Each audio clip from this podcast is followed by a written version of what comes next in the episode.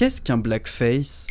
Merci d'avoir posé la question. Le blackface était une forme théâtrale très populaire au 19e siècle et qui avait pour but de stigmatiser et tourner au ridicule les personnes noires afin d'amuser les blancs caucasiens. Il était surtout pratiqué dans des ministrels shows, des spectacles mêlant chant, danse, musique et scènes comiques. Le blackface a ensuite été transposé au vaudeville où des acteurs blancs se couvraient de maquillage pour imiter des noirs. Cette pratique disparaît petit à petit à partir des années 60 à la suite du mouvement afro-américain des droits civiques. La dénonciation de cette pratique refait surface en marge du mouvement Black Lives Matter, après qu'un policier blanc ait tué George Floyd, un homme noir. Je ne peux pas respirer. Les États-Unis se retrouvent donc depuis plusieurs semaines le théâtre de manifestations antiracistes, sommant le pays à regarder en face les inégalités criantes qui persistent entre noirs et blancs depuis la fin de l'esclavage. Et pourquoi on parle du blackface aujourd'hui? C'est dans ce contexte qu'une prise de conscience collective dans certains milieux culturels a été provoquée. Plusieurs séries ont été expurgées d'épisodes avec des scènes contenant des blackface. Cela a été le cas de The Community, The Office, 30 Rock ou encore Scrubs. Mais effacer, c'est pas réparer. En effet,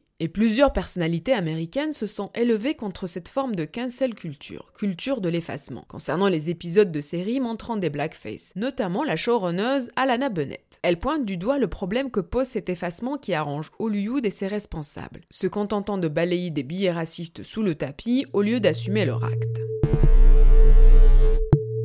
C'est vrai que sur le long terme, si les séries effacent toute trace de leur blackface, c'est encore une partie de l'histoire du racisme qui sera opportunément effacée.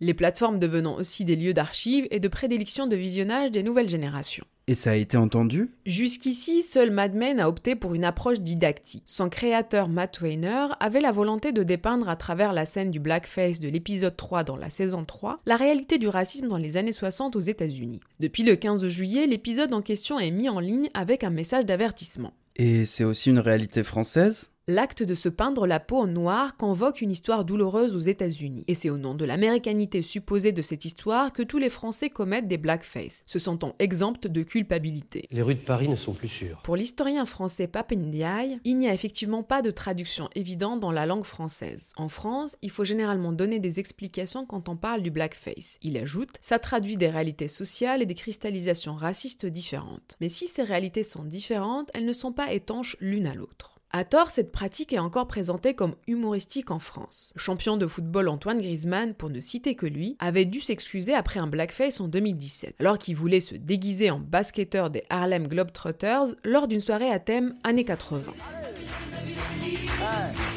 Eh, mais Valérie, Valérie Benaïm, sans rigoler, mais ça vous va super bien. Mais arrêtez. Elle est C'est trop une belle. bombe atomique. Dans certaines émissions de télévision comme Touche pas à mon poste, C'est Coé ou On n'est pas couché, plusieurs animateurs se sont grimés le visage en noir avant de présenter des excuses. Tous évoquaient un trait d'humour. Pour Éric Fassin, professeur de sociologie, se grimer en noir, c'est faire fi de l'expérience brutale qui est la réalité quotidienne des personnes noires. Il ajoute Être noir, ce n'est pas un travestissement, ce n'est pas pour rire, c'est une condition prise dans une histoire raciale. L'identité raciale n'est donc pas un déguisement que l'on peut emprunter comme un personnage de fiction lors d'une soirée à thème. Voilà ce qu'est le blackface.